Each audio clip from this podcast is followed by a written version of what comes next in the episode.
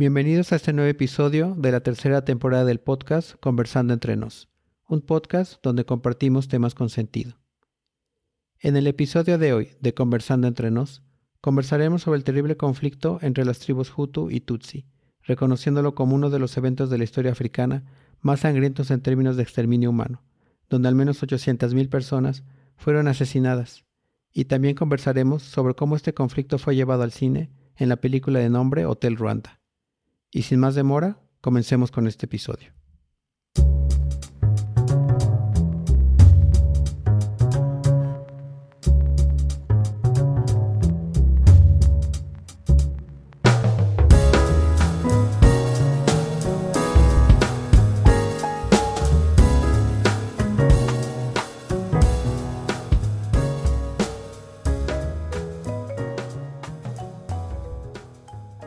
¿Qué tal amigas y amigos? Yo soy el Bruja y nuevamente les doy las gracias por su tiempo. Este episodio del podcast lleva por nombre Hotel Ruanda, haciendo referencia a la película del mismo nombre y que narra una pequeña parte de lo ocurrido en el año de 1994, cuando al menos 800.000 personas de la tribu Tutsi fueron asesinadas por la milicia Hutu en un evento impulsado por venganza y odio añejo entre tribus, y todo esto ocurrido en el, en el país de Ruanda. En esta primera sección del podcast comenzaré conversando sobre la razón de este episodio. Más o menos por ahí del año del 2004 o tal vez fue en el 2005, vi una película de nombre Hotel Ruanda con el actor Don Cheadle, que probablemente lo recuerden más por su papel de War Machine en las películas actuales de Marvel. La película sí me causó cierto asombro por el tema, aunque realmente no narra todos los hechos como sucedieron, sino más bien al final de la película es cuando uno como espectador se puede dar cuenta de la dimensión de ese suceso de la historia. Por un detalle que sucede y que me dejó con la inquietud de saber si en verdad fue cierto. Y ese detalle del final hizo que posteriormente investigara más al respecto, y fue ahí donde sí quedé más impresionado por lo que encontré. Y también les comparto que hace apenas unos meses eh, encontré una nota de la CNN con fecha del 21 de septiembre de 2021 donde dice que Paul Rusesabagina, quien inspira la película del Hotel Ruanda, había, había, sido declarado culpable de cargos relacionados con el terrorismo y sentenciado a 25 años de prisión por un tribunal de Kigali. Esta nota me hizo recordar la película y el conflicto entre los Hutus y los Tutsi, y compartiré con ustedes los hechos de esta parte de la historia. Bien, conversemos primero sobre la noticia que encontré en el sitio de la CNN. El 21 de septiembre de 2021, la CNN publicó que Paul Rusesabagina, quien inspiró la película Hotel Ruanda, fue declarado culpable de cargos relacionados con el terrorismo y, sentenciado a 25 años de prisión por un tribunal de Kigali. Rusesabagina fue declarado culpable de formar parte del grupo terrorista MRCD-FLN. Junto con otras 20 personas, fue acusado de actos de terrorismo y dos ataques organizados en el 2018 donde murieron nueve personas, según un comunicado del gobierno de Ruanda. ¿Cuál fue la respuesta de la familia de Rusesabagina a este hecho? La hija de Rusesabagina, Karin Kanimba, le dijo a la CN, y abro comillas, es lo que la familia esperaba, una sentencia de culpabilidad y muchos años de prisión. Kagame ha tratado de silenciar a mi padre durante los últimos 20 años, y ahora ha logrado silenciarlo por 25 años. Cierro comillas. Les comparto que Paul Kagame es el actual presidente de Ruanda, al menos al momento de grabar este episodio. Kanimba le dijo a CNN que el gobierno de Ruanda ha violado todos los derechos humanos básicos de su padre. Y vuelvo a abrir comillas. Sabíamos que nunca habría un juicio justo para mi padre. Y ahora el mundo también lo sabe. Si Estados Unidos, Bélgica y otros creen en los derechos humanos, deben intervenir ahora para liberar a nuestro padre. Cierro comillas. Pero detrás de este arresto hay cosas muy extrañas. ¿Cómo fue que Rusesabagina fue arrestado si vivía en los Estados Unidos y además es ciudadano belga? Rusesabagina fue arrestado en circunstancias extrañas que se han descrito como un secuestro y un engaño, y les explico por qué. Él había estado viviendo fuera de Ruanda, eh, consciente de las represalias que probablemente enfrentaría en ese país. Pero por alguna razón que aún no se explica, subió un avión que lo llevó a Ruanda donde aparentemente le dijeron que iba a Burundi por invitación de un pastor de una iglesia. Las autoridades ruandesas mantuvieron bajo custodia a, Rus a desde su arresto, y según la agencia de radiodifusión de Ruanda, que es administrada por el Estado, los fiscales de aquel país buscaron la cadena perpetua para Rusesabagina, pero al final le dieron 25 años de cárcel. La verdad es que al leer la nota les puedo decir que sí hay cosas muy extrañas alrededor de esta situación, inclusive propiciadas por el mismo Rusesabagina. Por ejemplo, ¿por qué sucedió este misterioso vuelo a Kigali? Eh, cuando abordó el vuelo de Chicago a Dubái el 26 de agosto, Rusesabagina proporcionó a su familia pocos detalles. Según la nota de la CNN, lo único que les dijo es que iba a reuniones y eso fue todo. La pandemia lo había separado de su esposa, que estaba varada en Bruselas desde febrero, y no había podido visitar a un nieto recién nacido cerca de Boston. Pero este viaje a, Burundi aparentemente valía más la pena que ver a su esposa y a su nieto. Rusesabagina pasó solo seis horas en Dubái y luego en el segundo aeropuerto más pequeño de la ciudad abordó un avión privado que según él creía se dirigía a la ciudad de Bujumbura en Burundi, donde un pastor lo había invitado. Eh, siguiendo con la nota, el avión era operado por Gainjet, una compañía de vuelos charter con sede en, Grecia que el presidente Kagame utiliza con frecuencia. Aterrizó justo antes del amanecer del 28 de agosto en Kigali, donde Rusesabagina fue arrestado de inmediato por la policía. Como pueden escuchar, estimados amigos y amigas, toda esta historia y el resto son muy extrañas. Otra nota que encontré, pero esta del New York Times, reporta que Human Rights Watch dice que su arresto viola el derecho internacional, aunque haya sido engañado para abordar voluntariamente el vuelo desde Dubái. Ruanda descartó cualquier sugerencia de ilegalidad porque dijo que Estados Unidos y Bélgica habían estado cooperando con su investigación todo el tiempo. Agregó, el jefe de, la inteligencia belga y de la CIA, estacionado en Kigali, habían felicitado al general ruandés Nzambangwita personalmente por el arresto. Casi de inmediato a estas declaraciones, funcionarios estadounidenses y belgas negaron la afirmación del general. Un poco más adelante, en un correo electrónico, un portavoz del Servicio de Inteligencia de Bélgica dijo que su jefe, Claude Van de Boord, nunca había felicitado a las autoridades de Ruanda por este arresto. Después del genocidio de 1994 y que su historia se hizo conocida, Rusesabagina se embarcó en giras de conferencias internacionales y a medida que aumentaba su influencia también hablaba cada, cada vez más en contra del régimen del presidente Kagame. Y como le dice el periodista Anjan Sundaram al sitio npr.com, y abro comillas, en general, Cualquier oposición al presidente Kagame ha sido casi como una sentencia de muerte para la mayoría de los políticos o candidatos de la oposición. Muchos de ellos terminaron muertos, en prisión o a veces decapitados. Cierro comillas. Rusesabagina tiene ciudadanía belga, que ha tratado de invocar como otra razón por la que su regreso forzado y su juicio en Ruanda son inapropiados, y antes de su arresto él y su familia vivían en los Estados Unidos. Esta historia termina con el juicio y encarcelamiento de Rusesabagina y al momento de grabar este podcast no se ha resuelto de manera diferente.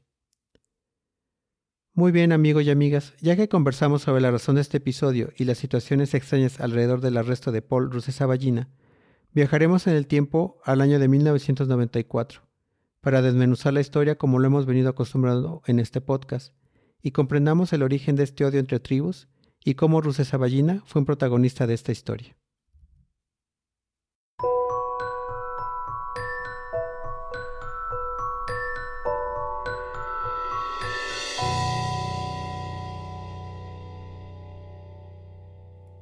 Prosigamos con esta segunda sección de este episodio, conversando sobre la historia de, este odio entre tribus y que fue llevada al cine. Rusesabagina ahora eh, tiene 67 años de edad y es de ascendencia Hutu y Tutsi. En 1994, con el genocidio de Ruanda amenazando a todos los Tutsi, Rusesabagina usó su puesto como director del hotel Desmil Collins para ayudar a sobrevivir a más de 1.200 Tutsi y otras personas. Sus acciones se convirtieron en una película con Don Cheadle interpretando a Rusesabagina. Hotel Ruanda es una película dramática que describe los eventos en un hotel de Ruanda durante el genocidio de ese país de 1994. Esta película del 2004 fue coescrita, coproducida y dirigida por Terry George y se estrenó en los cines de Estados Unidos el 22 de diciembre del 2004. La trama de la película se centra en los desesperados intentos de Paul Rusesabagina de proporcionar refugio en el hotel a casi 1.200 ruandeses que escapan del genocidio, explorando varios, temas como son la corrupción, el genocidio, el heroísmo, la moralidad y el racismo. Pero vayamos un poco más atrás en el tiempo para darles un poco más de contexto y comprendamos cómo surgió este odio interracial. ¿Por qué pudo haber sucedido el genocidio de 1994? Bueno, antes de, responder esta pregunta, les comparto que el conflicto entre los Hutus y los Tutsi no tiene nada que ver con el idioma o la religión, pues hablan la misma lengua bantú, además del francés, y generalmente practican el cristianismo.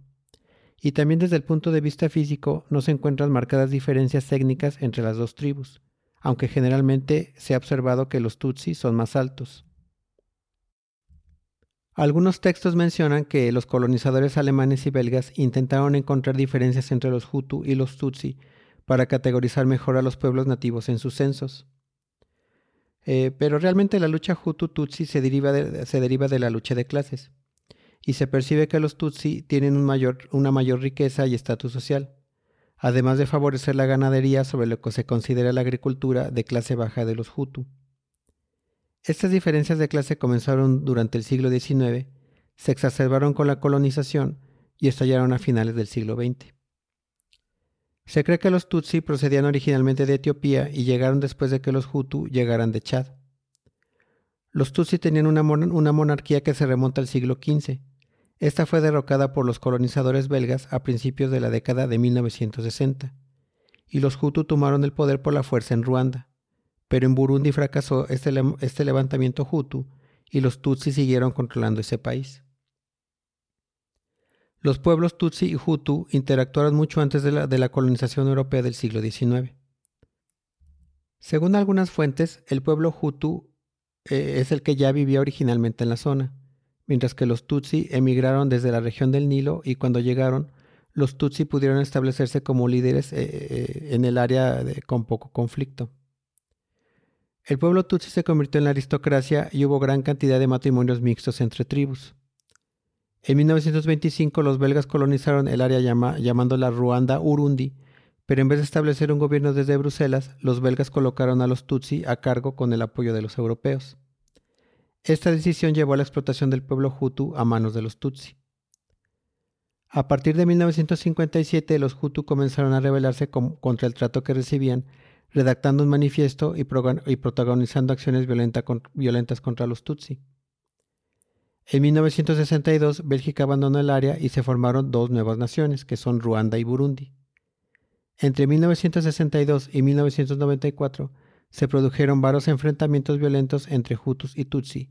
O sea, el de 1994 no fue el primero y posiblemente tampoco eh, sea el más violento. Antes de 1972 hubo otra matanza de unos 200.000 Hutu por el ejército Tutsi en Burundi. Esta matanza sucedió en abril de 1972, cuando estalló una rebelión en Burundi dirigida por oficiales del ejército Hutu contra el gobierno mayoritariamente Tutsi del presidente Mikombero. En respuesta a la rebelión, el gobierno, utilizando milicias juveniles, emprendió una, una matanza que provocó la muerte de unos 200.000 Hutu durante un periodo de 90 días llamado el genocidio contra los Hutu, fue tal vez el punto crítico en las divisiones técnicas que luego incluyeron a los países vecinos como Ruanda.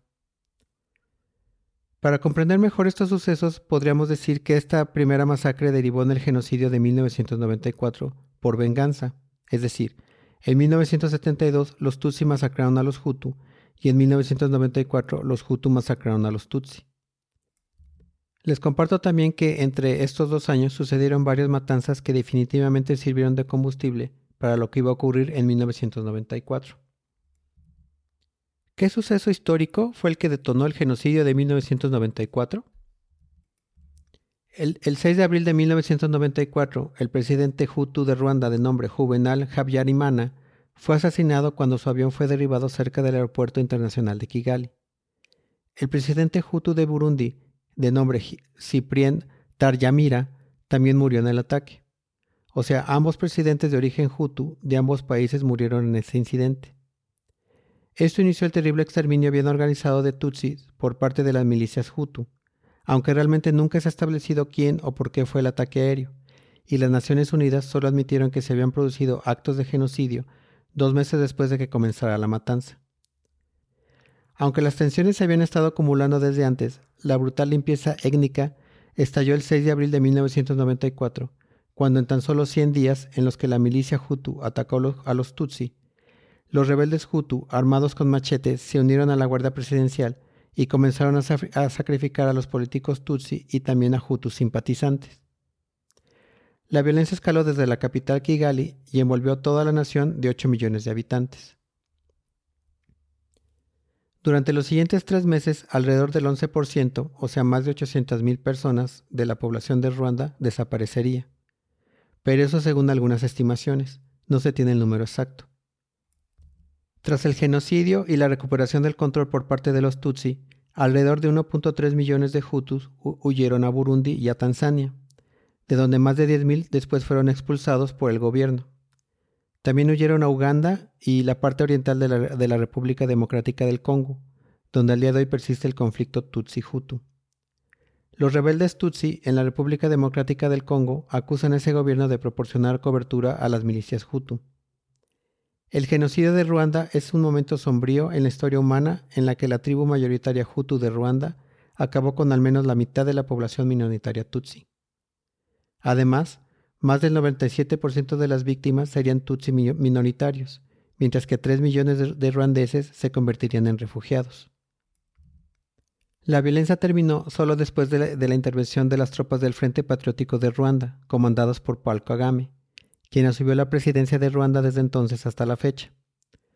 Recuerden que Kagame es quien persiguió a Rusesabagina hasta que lo encarceló en el 2021. Antes de proseguir con este episodio del podcast, quiero mencionarles que si están interesados en la transcripción de este episodio, la pueden encontrar por la página web de Crispeta Productions en www.crispetaproductions.website. Y también por YouTube e Instagram pueden ver imágenes y videos sobre este episodio. Solo recuerden buscarme como Crispeta Productions en todas las plataformas y no se les olvide darle like o me gusta. Bien. Pero entonces, ¿qué tan acertada es la película de Hotel Ruanda con respecto a la historia real? Espero recuerden que les compartí hace algunos minutos que la película realmente no habla sobre el genocidio, sino sobre lo que sucedió en el hotel y con su gerente Paul Rusesabagina, y que un detalle del final de la película me hizo averiguar más al respecto. Ojalá y puedan ver la película para que sepan de, qué estoy hablando. No considero ser un spoiler, pues esto es historia universal y además está documentado. Recordemos que en 1994 en Ruanda, posiblemente un millón de miembros de la tribu Tutsi fueron asesinados por miembros de la tribu Hutu. Hotel Ruanda no es la historia de esa masacre, es la historia de un gerente de hotel que salvó la vida de 1.200 personas, siendo únicamente un muy buen gerente de hotel. El gerente se llama Paul Rusesabagina y Don Schiedel lo interpreta como un hombre tranquilo y un buen negociante. Supongamos que la historia es 100% real y no una película hollywoodense donde el personaje es un superhéroe, sino el tipo de persona que sabe cómo funcionan las cosas en el mundo real, que usa sus habilidades de soborno, adulación, disculpas y de engaño para salvar las vidas de otras personas. Y es que la verdad, cuando en algún viaje te encuentras con un buen gerente de hotel, te puedes dar cuenta que es como si estuvieras con un verdadero diplomático. Algunos hablan varios idiomas, al menos dos, son discretos, y como conocen varios tipos de personas, saben cómo acercarse con las diferentes culturas. Saben cuando una botella de, whisky escocés es buena, saben cómo manejar las quejas, y saben sobre, todo lo que pasa en su hotel, desde el millonario del penthouse hasta el botones que se roba las maletas. Tanto en la película como en la vida real, Paul Rusesabagina fue solo un buen gerente de hotel. El señor Rusesabagina es un, es un Hutu casado con una Tutsi llamada Tatiana. Se formó en Bélgica y dirige el hotel llamado Des Mills Collins, de cuatro estrellas en la ciudad capital de Kigali. Entiende que cuando se toma el maletín de un general para su custodia, va a contener botellas de un buen whisky cuando lo devuelve. Él entiende que para obtener la cerveza importada que necesita, debe de haber un soborno. Él entiende que sus invitados están acostumbrados al lujo, que debe ser proporcionado incluso en una pequeña nación de África Central, situada entre Tanzania, Uganda y el Congo. Tal, vez alguien pueda pensar que todo esto lo hace un hombre incorrecto, pero la verdad es que lo convierten en un experto en su trabajo y en el lugar o país en donde desempeña ese trabajo. Rusesaballina hace su trabajo de todos los días, y entonces comienza el genocidio, de repente, o de la nada, pero realmente no es así. Como lo conversamos en este episodio, todo fue producto de una historia larga de agresiones mutuas, y así como también lo conversamos en el episodio de este podcast El fantasma del rey Leopoldo, los problemas realmente comienzan cuando los países colonizadores no respetan los límites fronterizos y obligan a tribus enemigas a competir y a vivir en la misma región. Durante años en Ruanda bajo los belgas y otra vez una historia podrida por los belgas, los Tutsi gobernaron y mataron a muchos Hutu, y ahora los Hutu tienen el control y las tropas armadas patrullan el país matando a Tutsis. Siguiendo con la película, les comparto que hay una presencia pequeña de las Naciones Unidas en Ruanda, representada por el coronel Oliver, que es interpretado por el actor Nick Nolte, que ve lo que está pasando, informa a sus superiores, pide ayuda e intervención, pero es ignorado. Paul Rusesabagina informa a la, sede corporativa en Bruselas eh, del hotel de la, creciente, de la creciente tragedia. Pero el hotel en Kigali no es la mayor preocupación de la cadena. Finalmente todo se reduce a estos dos hombres que actúan como autónomos para salvar más de mil vidas, de las que de alguna manera se han convertido en responsables. Les comparto que cuando eh, Hotel Ruanda se estrenó en Toronto en el 2004, algunas reseñas criticaron la película por centrarse en Rusesabagina y el coronel Oliver, y hacer poco esfuerzo por representar el genocidio. Pero el director Terry George y el escritor Kirk Person respondieron que una película no puede ser sobre un millón de asesinatos, y Rusesabagina es una persona real, y el coronel Oliver se basa en uno que también fue real, y Hotel Ruanda trata sobre lo que ambos lograron. ¿Cómo fue que a alguien se le ocurrió hacer una película sobre un hotel en medio de un genocidio? La historia tomó forma después de que el escritor Kirk Person visitara Ruanda y se enterara de un grupo de personas que se salvaron de una masacre ayudados por el gerente de un hotel. Cheadle mantiene su actuación como gerente del hotel, donde su hotel apenas funciona. La economía se ha derrumbado. El país está gobernado por la anarquía, pero se pone el traje y la corbata todas las mañanas y finge hacer las cosas como de costumbre incluso en un día en, que está tan asustado que no puede atarse ni la corbata. Por ejemplo, trata un general justo asesino como un cliente de toda la vida que sabe que el valor de un buen cigarro no se puede medir en efectivo. Rusesaballina ha capacitado a personas poderosas en Kigali para que consideren el hotel de Smith Collins como un oasis de sofisticación y decoro, y ahora finge que sigue siendo así y de esta forma los 1.200 refugiados se convierten en huéspedes en un hotel en medio de la guerra. Rusesaballina literalmente pasó años acumulando buena voluntad y ahora pide favores. Mueve el soborno a otro nivel, esconde gente en su hotel, él miente, sabe cómo usar un poco de chantaje y tal cual y como lo dice en la película, y abro comillas. Tarde o temprano el mundo hará un recuerdo de lo que sucedió en Kigali, y si Paul no está vivo para testificar por él, ¿A quién más se le creerá? Cierro comillas. En la película, Paul y su esposa Tatiana, que encuentran su barrio lleno de soldados. Descubren a su hijo escondido en los arbustos cubierto de sangre. Paul se preocupa sobre, sobre todo por su propia familia. Como Hutu, él está a salvo, pero su esposa es Tutsi, y sus hijos están amenazados por esa mezcla de tribus. Cada persona en el país lleva una tarjeta identificativa de su grupo étnico o tribu, que si la traían y eran tutsis morían, y si no la traían también eran asesinados. Armados con machetes, las milicias Hutu han comenzado a asesinar tutsis.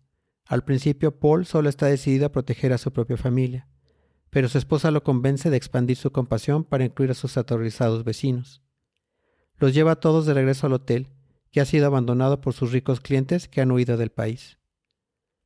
La película fue nominada a múltiples premios, incluidas las nominaciones al premio Oscar a Mejor Actor de, por Don Cheadle, Mejor Actriz de Reparto, Sofía Oconedo, y Mejor Guión Original.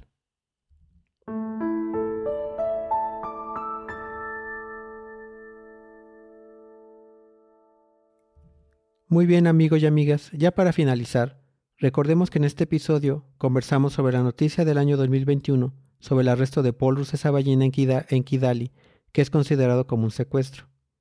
También conversamos sobre la historia de los conflictos entre las tribus Hutu y Tutsi, que van más allá del genocidio de 1994, y analizamos por qué los países colonizadores han provocado estas fricciones entre pueblos rivales. Finalmente conversamos sobre la película protagonizada por Don Cheadle, llamada Hotel Ruanda, que muestra la historia de Paul Rusesabagina como gerente de un hotel en medio del genocidio de 1994 entre Hutus y Tutsi, y cómo es que salvó de morir a 1.200 personas. Podemos concluir, estimados amigos y amigas, que con la información compartida en este episodio, que el genocidio de Ruanda realmente fue poco conocido, en gran parte porque la ONU y las potencias mundiales no le dieron importancia sino varias semanas después de haber sucedido. Schiedel actúa de tal manera que hace ver a un Paul Rusesabagina como una persona lo suficientemente inteligente como para darse cuenta de que vive en un país donde los, resentimientos a largo plazo, el profundo malestar y el, miedo han enfrentado a dos grupos, los Tutsi, que como lo conversamos eran, eran los favoritos de los belgas durante la ocupación colonial, y los Hutu, que eran los desamparados, pero que en el año de 1994 están en el poder. Definitivamente el arresto de Rusesabagina está rodeado de cosas extrañas y varios cabos sueltos que no logran explicar cómo fue que subió al avión sin avisarle a su familia y terminó llegando a Ruanda. Gracias por su tiempo y no se pierdan el siguiente episodio, donde hablaremos sobre la historia poco conocida de dónde provino la idea del agente James Bond. Conoceremos en quién y en qué se basó Ian Fleming para escribir las novelas del agente secreto. Y también compartiré la lista completa de actores que, que caracterizaron al agente 007, incluyendo al poco conocido George Lanceby, que fue considerado en algún momento como el mejor intérprete del personaje por encima de Sean Connery. Yo soy el Bruja y les doy las gracias por haber escuchado este episodio de Conversando entre nos.